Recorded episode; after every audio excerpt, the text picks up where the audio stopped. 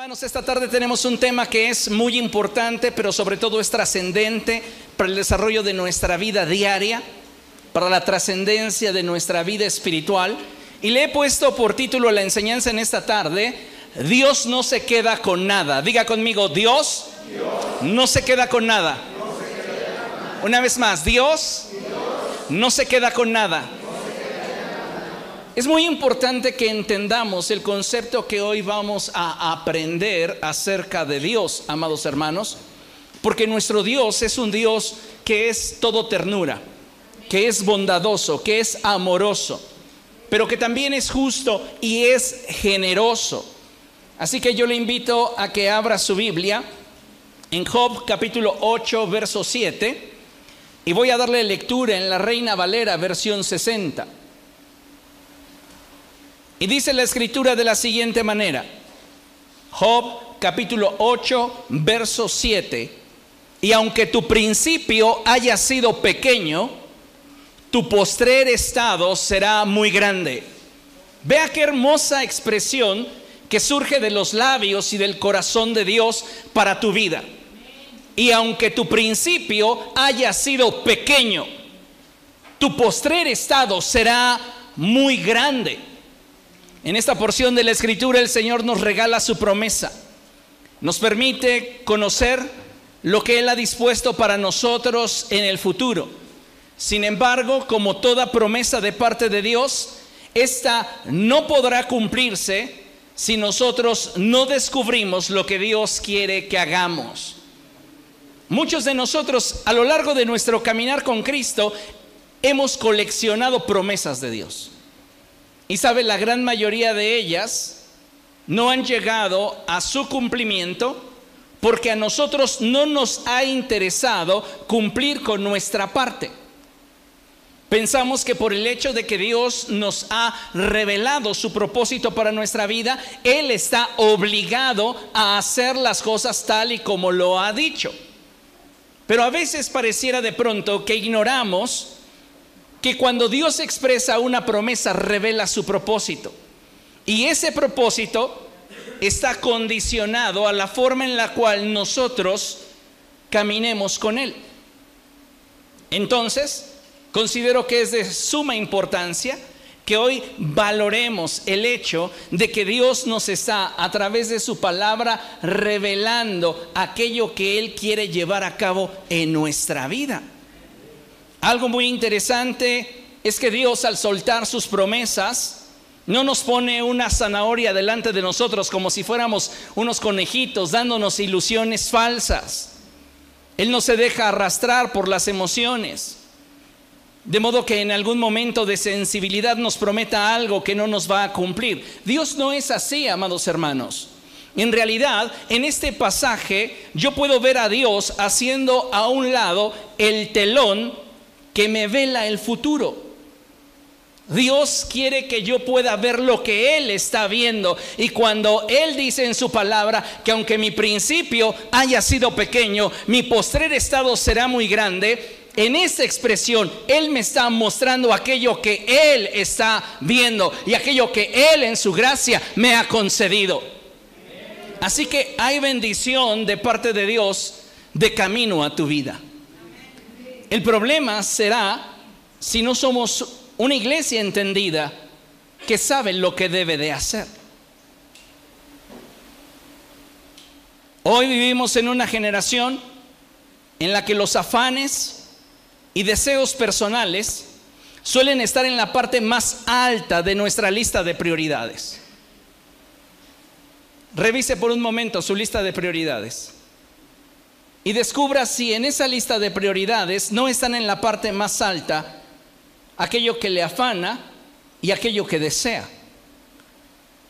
Y sabes que muchos de nosotros pensamos que si no nos afanamos, que si no nos ocupamos de lo que nosotros deseamos o necesitamos, nadie lo hará y creer que Dios pueda suplir nuestras necesidades e incluso concedernos los anhelos de nuestro corazón, para muchos cristianos ya es fanatismo. La realidad es que a pesar de que somos una generación que tiene a la mano más información y conocimiento de Dios que generaciones pasadas, también creo que somos una generación donde la lógica y la razón se han impuesto de forma negativa al beneficio que nos proporcionaría el tener una fe más sólida y dependiente de Dios. ¿Qué es lo que estoy tratando de comunicarte? Que mientras más información y conocimiento tenemos de Dios, mientras más conocemos a Dios en nuestra comodidad, más incrédulos nos volvemos.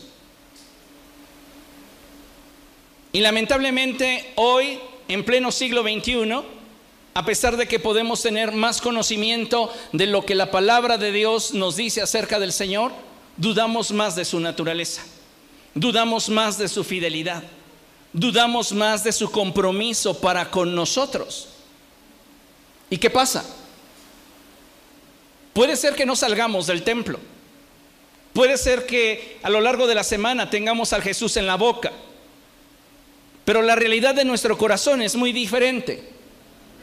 Porque lamentablemente al interior del corazón de muchos de nosotros, lo que está permeando nuestro día a día es esa inseguridad que nos produce el qué será de mí el día de mañana. ¿No deberíamos de confiar?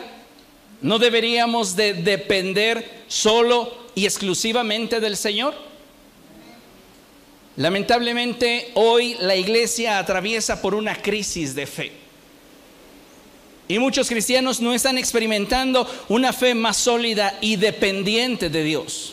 ¿Por qué? Porque hoy la gente no quiere esperar en Dios. Las personas, mire, quieren tener a Dios como un espectador que desde su trono está autorizando y bendiciendo todo lo que hacemos. ¿Para qué quieres a Dios? Ah, pues para que Él vea lo que yo hago y simplemente autorice y bendiga. Yo no lo necesito para otra cosa, dicen muchos cristianos. Y lamentablemente Muchos están esperando que Dios prospere todo lo que estos realizan, sin considerar a Dios en primer lugar en su día a día, en sus horarios, en cada esfuerzo. ¿Sabe? La gente poco a poco cae en una dependencia de su propia capacidad, alejándose de forma paulatina de Dios. Y eso sin duda es lamentable, pero forma parte de la vida de muchos cristianos hoy. Confiamos en nuestra fuerza, confiamos en nuestra capacidad, confiamos en nuestra habilidad. Es más, algunos cristianos confían más en la suerte que en la provisión de Dios.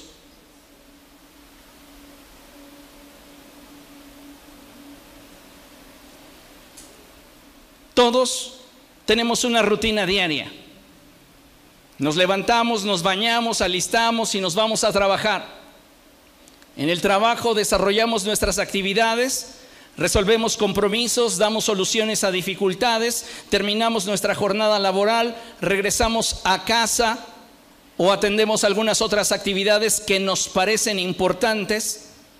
Finalmente, cansados de un día muy ajetreado, nos preparamos para dormir, posiblemente veamos las noticias, algún programa de nuestro interés o revisamos las redes sociales para despejarnos y nos dormimos. Al día siguiente parece que todo vuelve a ser lo mismo. Y así, de esta forma, entramos en un ciclo en el que no nos ocupamos de Dios, porque nos justificamos en nuestra agenda diciendo, es que yo no tengo tiempo.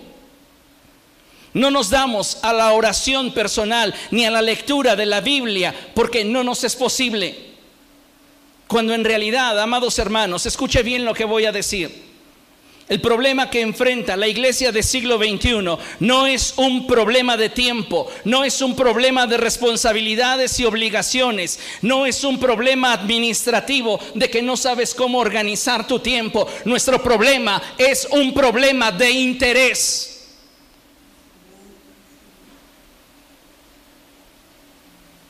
No pasas tiempo con Dios porque no te interesa pasar tiempo con Él y te justificas detrás de todo lo que realizas para tratar de camuflajear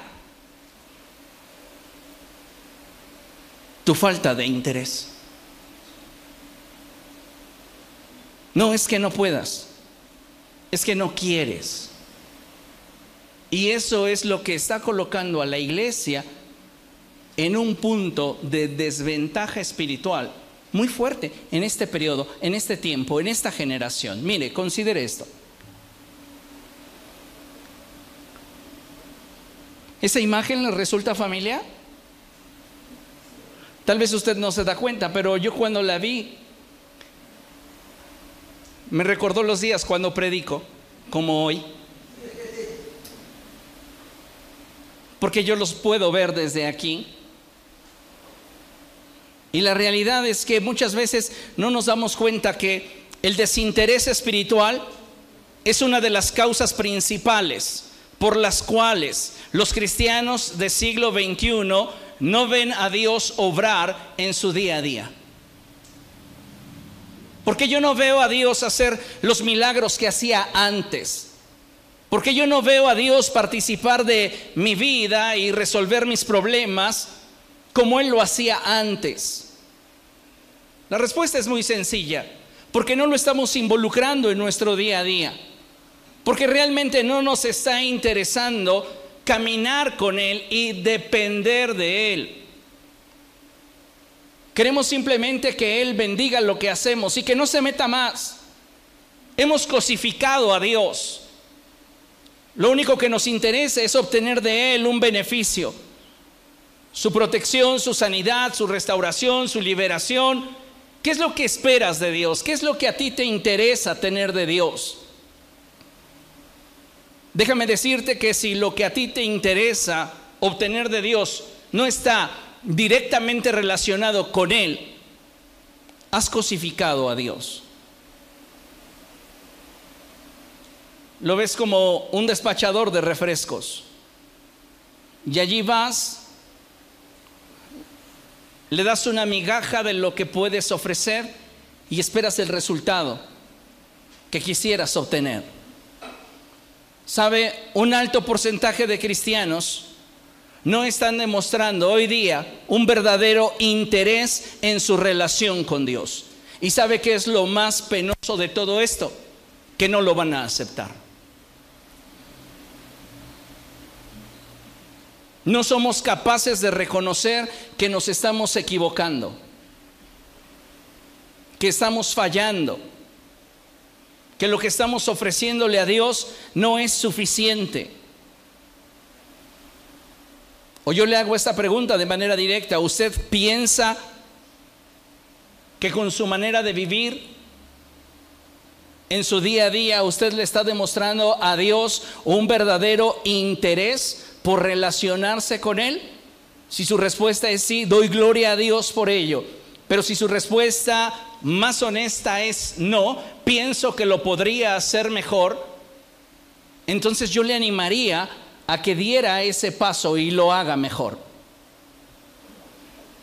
Muchos cristianos en este tiempo suelen justificarse en todo lo que hacen y tratan de dar una respuesta que a sus oídos suene lógica del por qué no profundizan en su relación con Dios yo le vuelvo a hacer la pregunta, ¿por qué no oras más? ¿Por qué no lees más tu Biblia? ¿Por qué no pasas más tiempo a solas con Dios? Tu justificación es que tengo muchas cosas que hacer. Te repito, tu problema no tiene que ver con un problema de tiempo, no tiene que ver con una cuestión administrativa, tu problema es simple, te falta interés. No tienes la capacidad para emprender algo serio con Dios, puesto que no tienes ganas. Y lamentablemente, amados hermanos, tratamos de justificar lo que no hacemos, pensando que de esa manera vamos a poder engañar al cielo.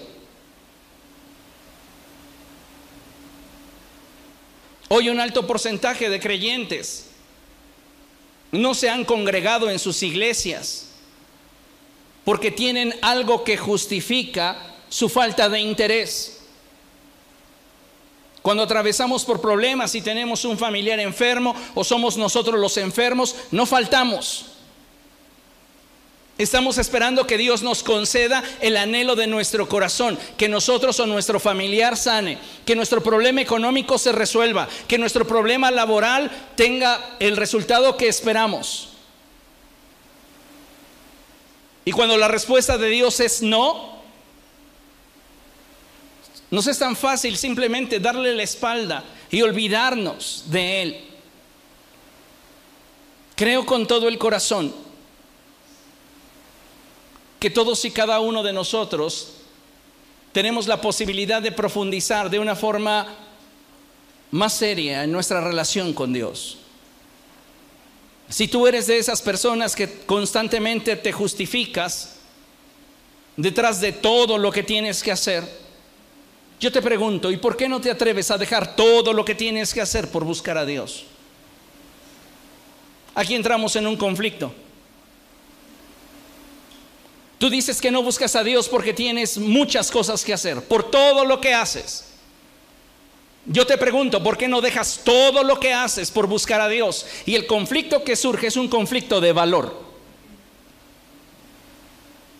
No puedo dejar de lado todo lo que hago por buscar a Dios, porque todo lo que hago, inconscientemente lo afirmamos, me provee más, me da un resultado mejor que si yo lo dejara todo por buscar a Dios.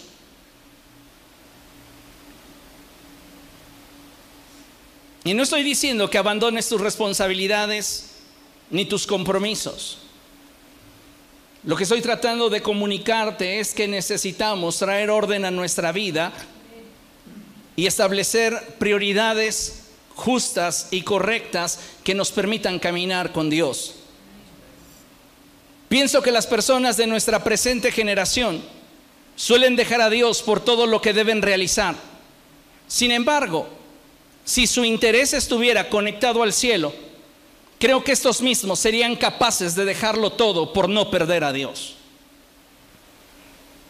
Por eso la escritura dice cosas como estas, bien puestos los ojos en Jesús, el autor y consumador de nuestra fe. Esa expresión de bien puestos los ojos me habla de una intención, un interés, un valor. Cuando tú dejas de mirar a una persona como lo más especial, como lo más preciado que tienes, dejas de valorar a esa persona. Nuestros ojos tienen que estar puestos en Jesús. Por eso el apóstol Pablo dice en la epístola a los colosenses, pongan su mirada en las cosas de arriba, si ustedes no tienen puesta su mirada en los intereses del cielo, difícilmente los intereses del cielo van a poder moverlos del lugar. Me encanta y me sorprende esa expresión bíblica en los evangelios cuando la palabra del Señor nos muestra que los discípulos de Jesús, reiteradamente en la escritura, enfatiza y dejándolo todo, lo siguieron. ¿Cuál es el problema? El problema es de valor. No valoramos lo suficientemente a Dios como para priorizarlo. Reitero, en la presente generación la gente tiene en el punto más alto de sus prioridades sus afanes y deseos. Pensamos que si no lo hacemos de esta manera, no vamos a obtener el fin que tenemos. Y depender de Dios para obtener lo que yo deseo es fanatismo. Y esa es la mentira que Satanás ha estado sembrando en la iglesia del siglo XXI. Quizá alguno de ustedes después de escuchar esto pueda objetar y decir, ¿y de qué voy a vivir? A ver, dígame de qué voy a comer, qué voy a vestir, quién va a suplir mis necesidades. ¿Acaso me va a caer dinero del cielo? Tengo un alquiler que pagar, colegiaturas, gastos permanentes y constantes. También tengo metas y deseos. Mira, con este argumento que yo he estado manejando, no pretendo invalidar tus argumentos, ni nulificar lo que para ti es importante. Tampoco considero que debamos volvernos flojos y dejar de trabajar. Pienso que es una bendición tener un trabajo, un negocio, una empresa es una bendición poder realizar nuestras actividades y ser autosuficientes. Pero lo que quiero es evitar que tu condición actual te impida alcanzar la plenitud que Dios tiene para ti. Tu condición actual, donde tu prioridad son tus afanes y deseos, te va a impedir alcanzar la plenitud que Dios tiene preparada para ti. A veces pensamos que conforme avanza el tiempo nos vamos acercando al propósito de Dios. Si no son escaleras eléctricas. Puede pasar el tiempo y tú puedes estar en el mismo lugar y quedarte en el mismo lugar por una década y creer que te estás acercando al propósito de Dios y la realidad es que no te has movido. Porque tus prioridades no han cambiado. Porque a la hora de contrastar los valores, tienes cosas que para ti son de mayor valor que la presencia de Dios en tu vida. Entonces, si no quieres que tu estado presente afecte aquello que Dios te ha invitado a alcanzar, tú tienes que hacer dos cambios básicamente en tu vida. Y lo primero que necesitas hacer es renovar tu interés por Dios. Pastor, pero ¿cómo puedo renovar mi interés por Dios? Deja de cerrarte al amor que Dios está constantemente brindándote. Algunos de nosotros no le permitimos al amor de Dios tocarnos por nuestros prejuicios, por nuestra vida religiosa, por nuestras actitudes. Levantamos barreras que le impiden al amor de Dios confrontarnos y transformarnos. Si tú quieres renovar tu interés por Dios, quieres avivar ese primer amor que se ha enfriado en tu vida, tú necesitas exponerte a Dios. Porque solo eso te va a hacer valorar y agradecer lo que Dios está brindándote. El segundo ajuste que debes hacer en tu vida es poner a Dios y su reino en tu prioridad más alta. Dios no puede ni debe estar en segundo lugar en nuestra vida. ¿Quiere repetirlo conmigo? Dios, no, puede, ni, debe estar en segundo lugar en mi vida. Él solamente merece, estar, en el primer lugar. Ahora yo le pregunto y no me responda. ¿Cree usted que Dios esté dentro de los primeros cinco lugares en su vida? ¿Con base a qué jerarquizamos lo que es importante en nuestra vida?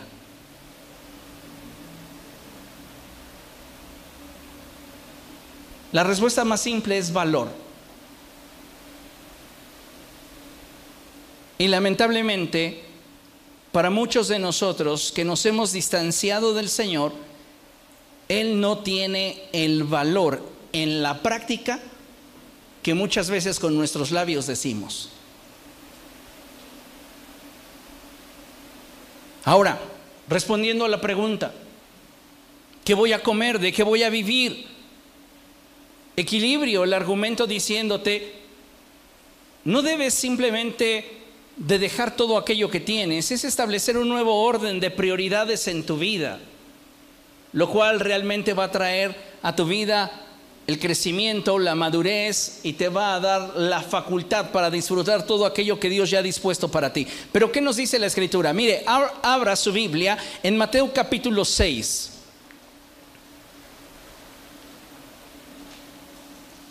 Este pasaje es un pasaje muy claro, pero lamentablemente para muchos cristianos pareciera que Jesús está hablando de una fantasía. Mateo capítulo 6, a partir del verso 31, leemos, y dice la escritura, así que no se preocupen diciendo, ¿qué comeremos o qué beberemos? ¿Con qué nos vestiremos? Porque los que no conocen a Dios andan tras todas estas cosas. Y ustedes deben de saber que el Padre Celestial sabe que ustedes las necesitan. Más bien, busquen primeramente el reino de Dios y su justicia, y todas estas cosas les serán añadidas. ¿Cree realmente que esta porción de la escritura es palabra de Dios? ¿Cree realmente que esto tiene la misma veracidad que el perdón de sus pecados? ¿Cree realmente que esta expresión tiene el mismo peso que el que su nombre esté escrito en el libro de la vida? Lamentablemente, muchos de nosotros podemos responder a esta pregunta, amén, pero al momento de vivirla, nos damos cuenta que en realidad no estamos confiando en Dios. Dios no está pidiéndote que dejes tus actividades, ni que renuncies a tus planes. Lo que Él quiere es que lo involucres en tu vida y le hagas una prioridad. Y corregiría todavía. Dios no quiere que le hagas una prioridad. Dios quiere que lo hagas la prioridad de tu vida. Él quiere ser la prioridad, no una prioridad. Él quiere ser la prioridad. Amén. Fíjese lo que dice la escritura y lo analizamos nuevamente. Así que no se preocupen diciendo, ¿qué comeremos? ¿O qué beberemos? ¿O con qué nos vestiremos? Los que no conocen a Dios andan tras todas estas cosas. Pero deben saber que su Padre Celestial sabe que ustedes las necesitan. Más bien, Jesús nos va a pasar un tip. Y Él nos dice, más bien, para que ustedes no vivan afanados, para que su vida no sea un completo desorden, les digo, busquen primeramente el reino de Dios y su justicia y entonces todo aquello que ustedes anhelan, todo aquello que ustedes desean, Dios lo va a traer a sus vidas. Y me encanta empalmar esta porción con lo que leímos al principio en Job. Porque aunque nuestro inicio haya sido pequeño, nuestro postrer estado será muy grande. Y esto, amados hermanos, se va a deber principalmente, sí, a la fidelidad de Dios pero también como consecuencia del el orden de colocar a Dios en el lugar que a Él le corresponde en nuestra vida.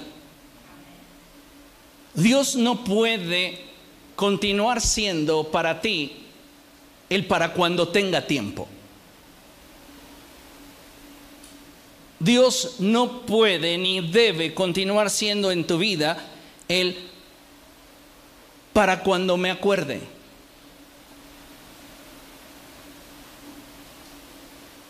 Si Dios no es tu prioridad, tu vida está experimentando un periodo de desorden.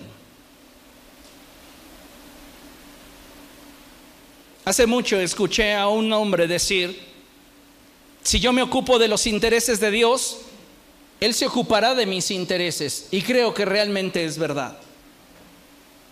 Puedo asegurarle que si usted coloca a Dios como prioridad en su vida, Él va a comenzar a bendecirlo de una forma cual usted nunca antes imaginó. Pero ¿cuál es nuestro problema? Somos tan egocéntricos, tan egoístas, tan vanidosos, tan orgullosos, que no queremos soltar el control de nuestra vida. No, ¿cómo voy a dejar de hacer esto que considero que es necesario para yo poder trascender en la vida por simplemente cerrar mi habitación, doblar mis rodillas y buscar a Dios. Consideramos más provechoso lo que humanamente nosotros podemos hacer en cuanto a nuestro esfuerzo y capacidad que aquello que Dios nos pudiera dar si nosotros le buscásemos. Y sabes, con tu esfuerzo jamás podrás atraer a tu vida aquello que Dios, por gracia, quiere dar a tu vida. Jamás. Jamás vas a poder atraer a tu vida, por tu sola capacidad, aquello que Dios por su gracia te quiere dar.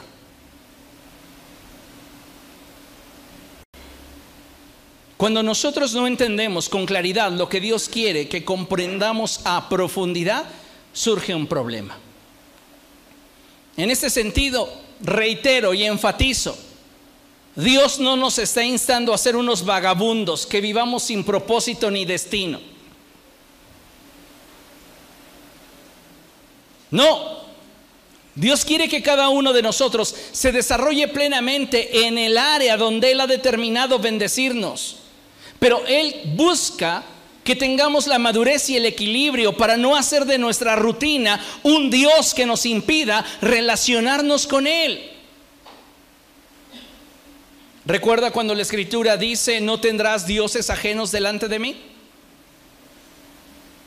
Pregunta obligada, ¿ante qué te estás postrando? ¿Tus obligaciones domésticas? tu trabajo, tu negocio, tus hobbies. ¿Ante qué te estás postrando? ¿En qué te justificas para no buscar a Dios?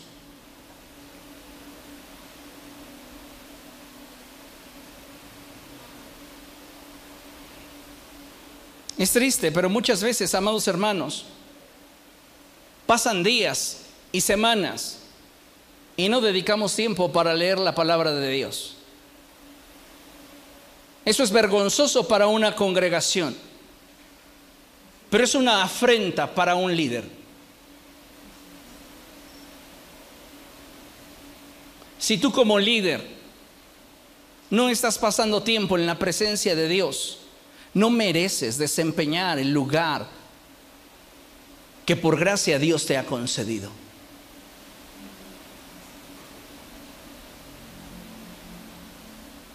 Y cuando hablo de líder, involucro servidores.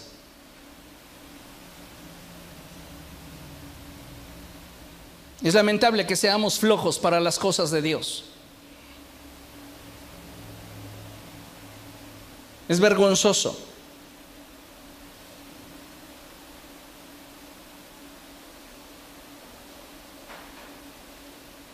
¿Cuántas veces nuestros anhelos, sueños, responsabilidades, incluso aquellas piadosas como nuestra familia, ministerio o el participar de una religión, tiene más prioridad en nuestra vida que el pasar tiempo con Dios?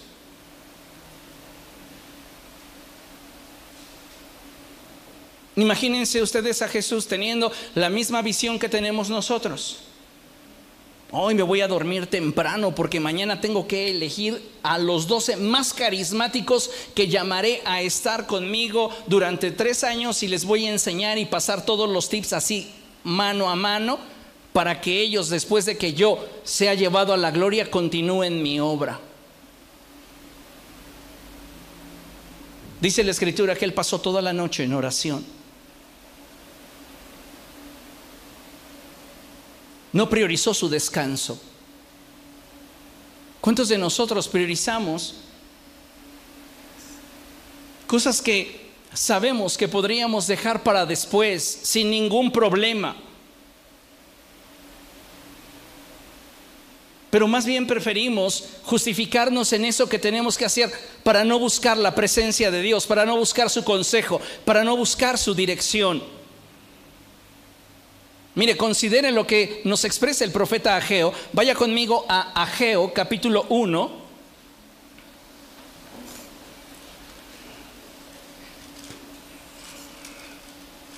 Y mientras lo busca, vea si la persona de al lado ya lo encontró. Ahí se va a dar cuenta cómo ni abre su Biblia. Y los que traen celular ya ni siquiera la cargan. ¿Para qué? Si ya la traigo aquí, ahí no se debe de traer, ni siquiera en el papel, debería de traerse en el corazón.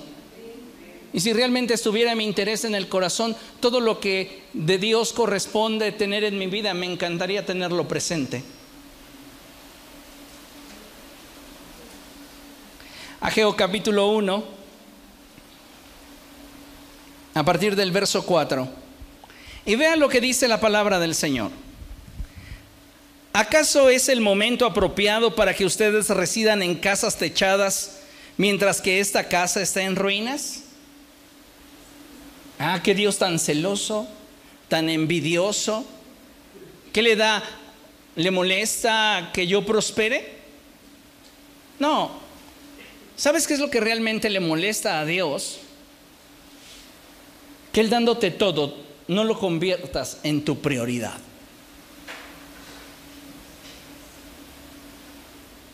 Leamos todo el contexto para entender mejor la idea. ¿Acaso es el momento apropiado para que ustedes residan en casas techadas mientras que esta casa está en ruinas? Así dice ahora el Señor Todopoderoso. Reflexionen sobre su proceder. Repítalo conmigo. Reflexionen sobre su proceder. Ustedes siembran mucho, pero cosechan poco. Comen, pero no quedan satisfechos. Beben, pero no llegan a saciarse. Se visten, pero no logran abrigarse. Y al jornalero se le va su salario como por saco roto. ¿A alguien de ustedes le está pasando algo así? Priorizamos nuestro trabajo, un trabajo que no nos satisface. Priorizamos nuestra familia, una familia que no llena nuestras expectativas y la necesidad espiritual de nuestro corazón. Priorizamos nuestros hobbies, hobbies que no nos dan ni siquiera el placer que tenemos como expectativa. Pareciera que estamos invirtiendo nuestra vida en las relaciones equivocadas, en las personas equivocadas. ¿Y sabe qué es lo que está sucediendo aquí? Que todo esto viene como consecuencia de no tener a Dios como prioridad en nuestra vida. Por eso así dice el Señor Todopoderoso, verso 7, nos vuelve a decir, reflexionen sobre su proceder. ¿Qué es lo que tengo que hacer, Señor, para participar de tu bendición, para poder entender que estoy en el lugar donde tú quieres que esté para ser bendecido por ti? Y él responde, vayan ustedes a los montes. Esto tiene un significado en lo espiritual muy tremendo, muy trascendente y tiene que ver, amados hermanos, con que nosotros subamos a la presencia de Dios. No dice dirijan su mirada hacia el monte, haciendo yo voluntariamente la referencia al salmo donde David expresa y dice, alzaré mis ojos a los montes. La instrucción no es, dirige tu mirada hacia los montes. La instrucción es, sube. Y hay una enorme diferencia. La segunda implica compromiso, inversión, sacrificio. Vayan ustedes a los montes, traigan madera. De aquello que encuentras en la presencia de Dios tendrás tu recurso para que entonces tu vida espiritual pueda venir a orden y sea reconstruida. Y dice el Señor, yo veré su reconstrucción con gusto y manifestaré mi gloria, dice el Señor. Si tú traes orden a tu vida, Dios habrá de bendecirte. El Señor Jesucristo lo expresó así, busquen primeramente el reino de Dios y su justicia y todo lo demás vendrá por añadidura. Amados hermanos, todo lo que damos y también lo que negamos traerá sobre nuestra vida una consecuencia. Todo lo que das y todo lo que niegas trae sobre nuestra vida una consecuencia, ya sea de bendición o de dificultad. Pero si actuamos de acuerdo a la dirección de Dios, lo más seguro es que habremos de disfrutar de su plenitud y tener satisfacción en nuestra mente y corazón. ¿Por qué? Porque estamos actuando de acuerdo a la voluntad de Dios. Dice el Señor en su palabra, estás esforzándote mucho, estás invirtiendo todo cuanto eres y tienes y no estás experimentando verdaderamente satisfacción en tu vida. Reflexiona sobre lo que estás haciendo.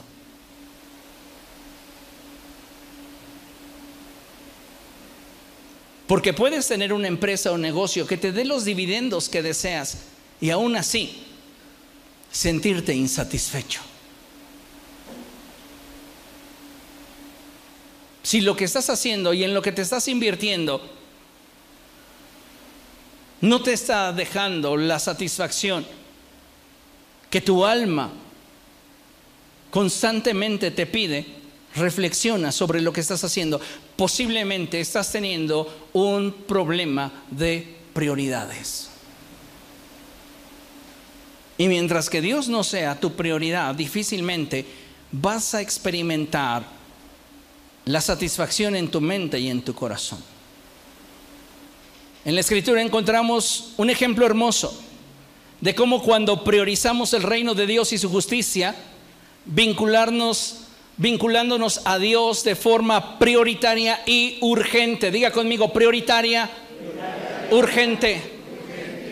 Buscar a Dios, iglesia, es urgente. Buscar a Dios es urgente. No deberíamos dejarlo para mañana. No deberíamos dejarlo para cuando yo crea que tengo tiempo. No deberíamos dejarlo para cuando yo me acuerde. Él tiene que convertirse en nuestra prioridad y acercarnos a Él es urgente. Cuando usted prioriza su relación con el Señor y se vincula a Él de forma urgente, Dios hace algo y Él se encarga de llevar nuestra vida del estado de lo que yo puedo hacer a lo que Él me quiere dar.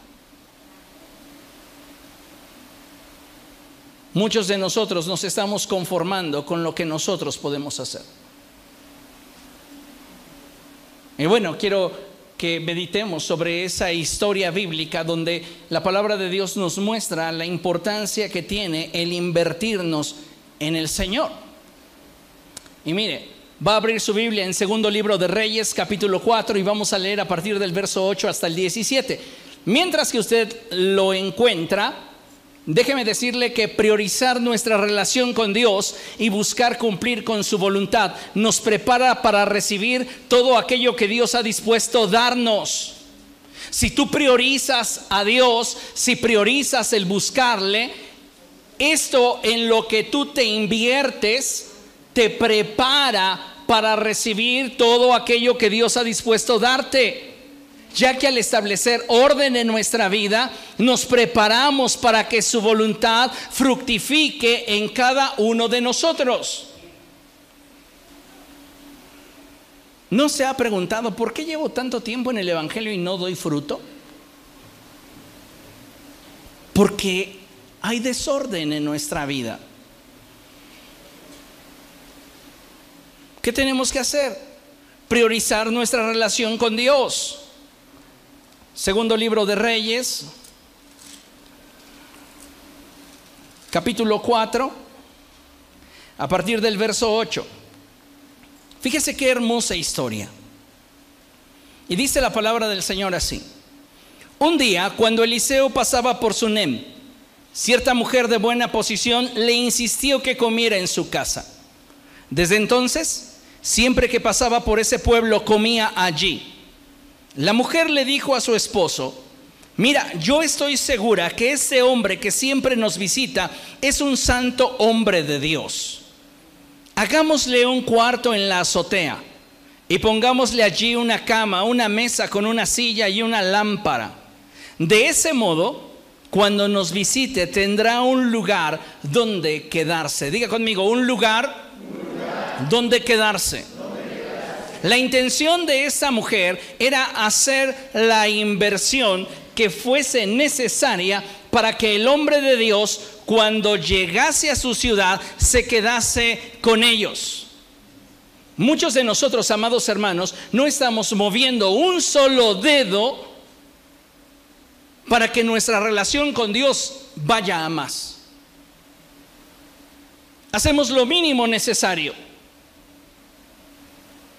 Algunos quizá pudieran hoy decir, ya Dios debe de estar agradecido conmigo porque aparté ese tiempo para estar en su iglesia. Necesitamos visualizar y darnos cuenta que invertirnos en el reino de los cielos implica mucho más que simplemente asistir a un culto dominical. Implica nuestra vida misma. Y eso es lo que a muchos de nosotros no nos interesa dar. Dice la palabra del Señor en el verso 11 que esta mujer hizo todo cuanto dispuso para que el hombre de Dios al llegar a su ciudad tuviese donde quedarse. Y el verso 11 dice, en cierta ocasión, Eliseo llegó, fue a su cuarto, ¿qué dice? Fue a fue a... Todo lo que le das a Dios, Él lo toma como suyo.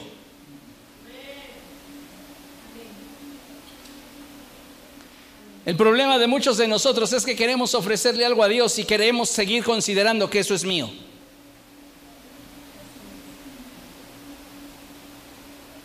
No estamos muchas veces conscientes de lo que implica el decirle a Dios, esto es tuyo.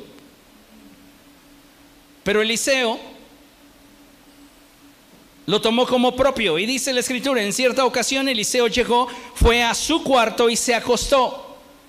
Luego le dijo a su criado Giesi, llama a la señora. Giesi representa en esta porción de la escritura al Espíritu Santo. ¿Estamos de acuerdo?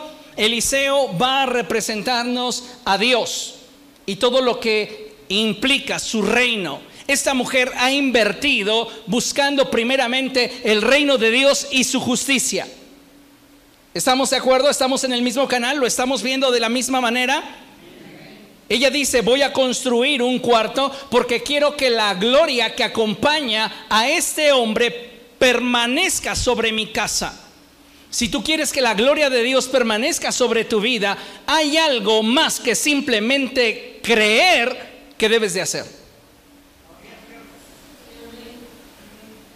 Y dice la palabra del Señor que entonces Eliseo le dijo a Giesi, entonces Dios el Padre le dice al Espíritu Santo, trae a mi hijo, a mi hija que tanto ha invertido en mi reino. Su tiempo, su dinero, su esfuerzo, su capacidad, su voluntad, pero no solamente en buscar que mi reino avance, sino sobre todo en priorizar su relación conmigo. Y dice la palabra del Señor que el, el criado así lo hizo y ella se presentó. Entonces Eliseo le dijo a Giesi, dile a la señora, te has tomado muchas molestias por nosotros, ¿qué puedo hacer por ti? ¿Quieres algún beneficio en particular? ¿Y sabe cuál fue la respuesta de esa mujer? No, realmente todo lo que he hecho, lo he hecho porque me ha nacido del corazón. Todo lo que esa mujer hizo, lo hizo porque le nació del corazón. ¿Y sabe por qué le nació del corazón? Porque ella supo cultivar un interés. Si ella no hubiera sabido cultivar el interés en lo que veía y valoraba del hombre de Dios, ella nunca se, habría invertido. Pero lo hizo, ¿por qué? Porque sabía quién era Eliseo. Ahora, dice la escritura así, te has tomado muchas molestias por nosotros, ¿qué puedo hacer por ti? ¿Quieres que le hable al rey o al jefe del ejército en tu favor? Pero ella le respondió, yo vivo segura en medio de mi pueblo yo no lo hice por obtener algo de ti, lo hice realmente porque me interesaba bendecirte. Y entonces dice que Eliseo le pregunta a Giesi, ¿qué puedo hacer por ella? Cuando tú tienes un corazón desinteresado para las cosas de Dios, escucha bien lo que te voy a decir. Cuando tienes un corazón desinteresado para las cosas de Dios y realmente te tomas en serio el vincularte a Dios y te inviertes en las cosas del reino de los cielos, Dios siempre deseará bendecirte. ¿Por qué? Porque Dios no se queda con nada. Y cuando Dios te pregunta, ¿qué es lo que quieres? Y tú dices, Señor, yo soy feliz teniéndote a ti en mi vida. Él dice, sí, pero quiero darte más porque siento un gran amor por ti, porque siento ese deseo de desbordar todo lo que soy y lo que tengo sobre de tu vida. Y entonces dice la escritura que Eliseo le preguntó a Giesi, y es ahí donde el Padre le pregunta al Espíritu Santo, oye, quiero bendecir a este hijo mío, a esta hija mía, ¿Y de qué manera crees que puedo bendecirle? ¿Y qué crees? El Espíritu Santo presenta delante de Dios lo que tú no te atreverías a pedir. Aquello a lo cual ya renunciaste. Aquello que para ti parece ser un imposible. Eliseo le preguntó a Giesi, ¿qué puedo hacer por ella? Y entonces el siervo contestó, bueno, ella no tiene hijos y su esposo ya es anciano.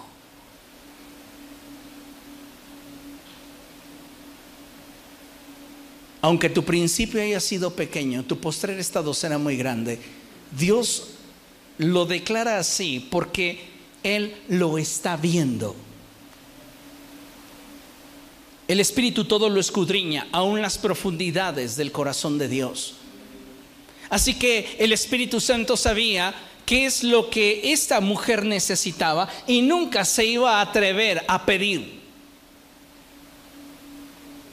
¿Por qué? Porque cuando tú te conectas, te vinculas en el Espíritu al Señor, dice la palabra de Dios que nos hacemos uno con Él. Y esto, amados hermanos, es muy trascendente porque entonces Dios cumple su palabra, cumple su promesa al proveernos de todo aquello que nosotros necesitamos. Entonces Eliseo le ordenó a Giesi, llámala. Giesi la llamó y ella se detuvo en la puerta. Entonces Eliseo le prometió, el año que viene por esta fecha estarás abrazando un hijo. No, mi señor, hombre de Dios, exclamó ella no engañe usted a su servidora. Estaba tan enterrado en su corazón ese deseo que cuando Eliseo se lo externó, ella pensó que él estaba jugándole una broma. Cuando tú priorizas el reino de Dios y su justicia, cuando tú realmente tomas en serio el vincularte con Dios, Dios va a comenzar a sorprenderte en tu día a día y parecerá que muchas cosas incluso que no te atrevías a pedir, Dios comienza a poner en tu vida por causa de que tú estás priorizándolo a Él.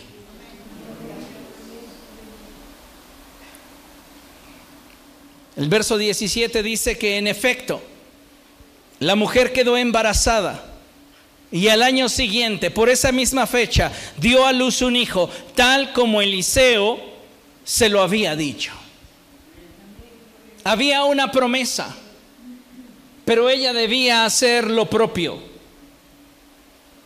Y comenzó trayendo orden a su vida, priorizando las cosas de Dios, buscando a Dios y entonces Dios se encargó de concederle las peticiones de su corazón.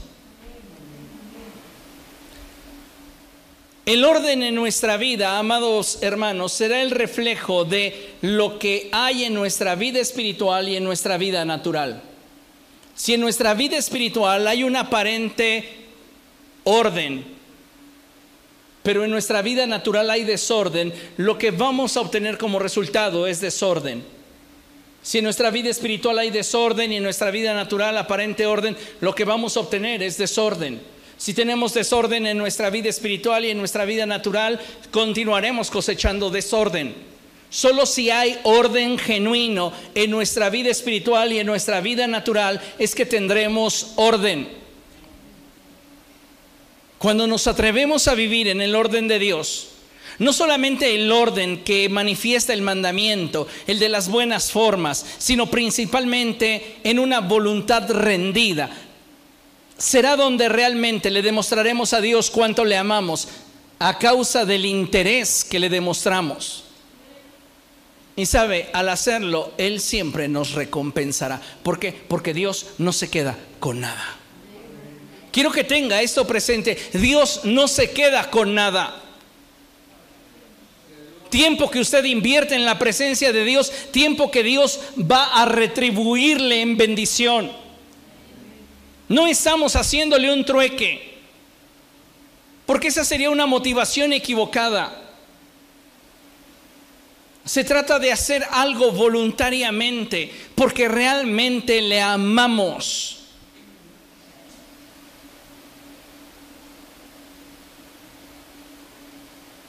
No es obligar a alguno de nosotros a que ame a Dios. Semanas atrás en una red social encontré una imagen que era un pingüinito que traía un cuchillote y decía, te amo, ahora dilo tú. No se trata de que para poder experimentar el amor de Dios yo tenga que hacer algo que no quiero hacer.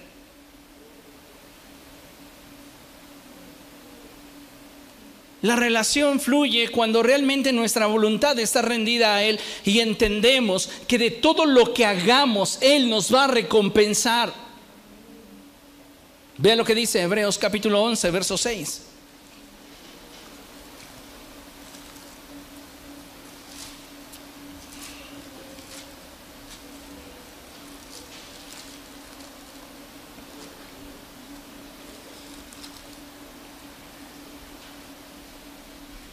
Dice la escritura, en realidad sin fe es imposible agradar a Dios, ya que cualquiera que se acerca a Dios tiene que creer que Él existe y que recompensa a quienes lo buscan.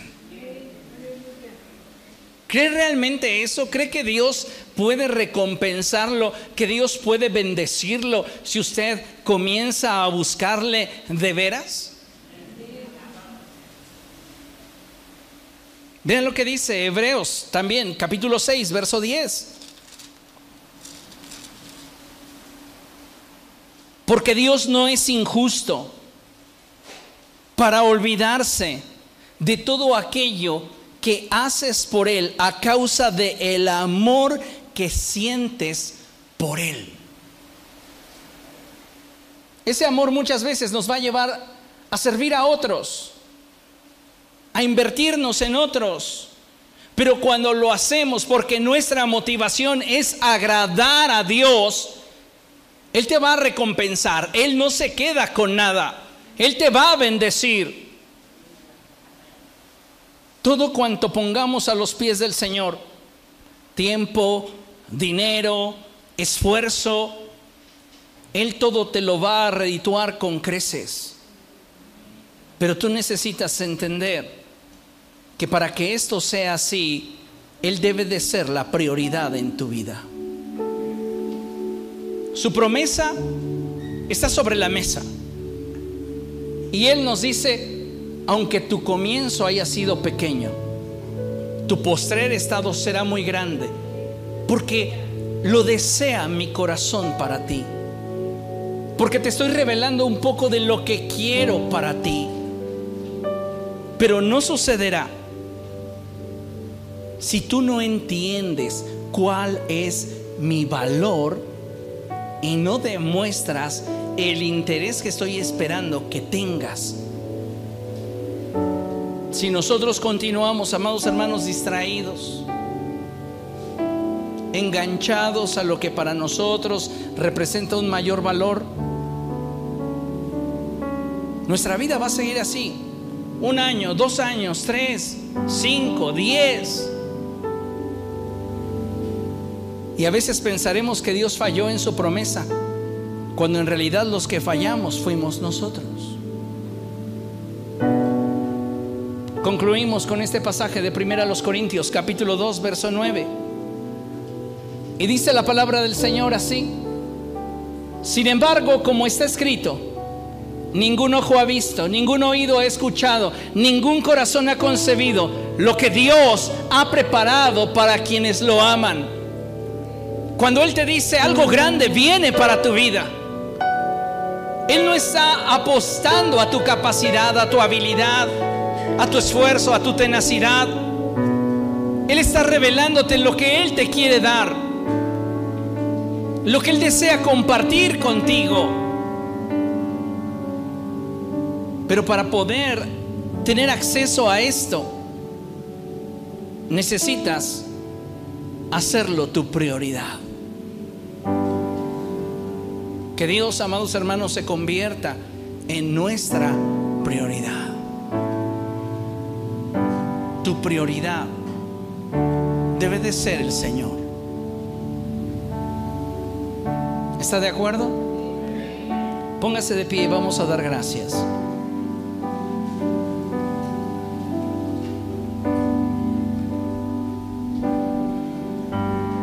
Padre, hoy estamos tu iglesia delante de ti,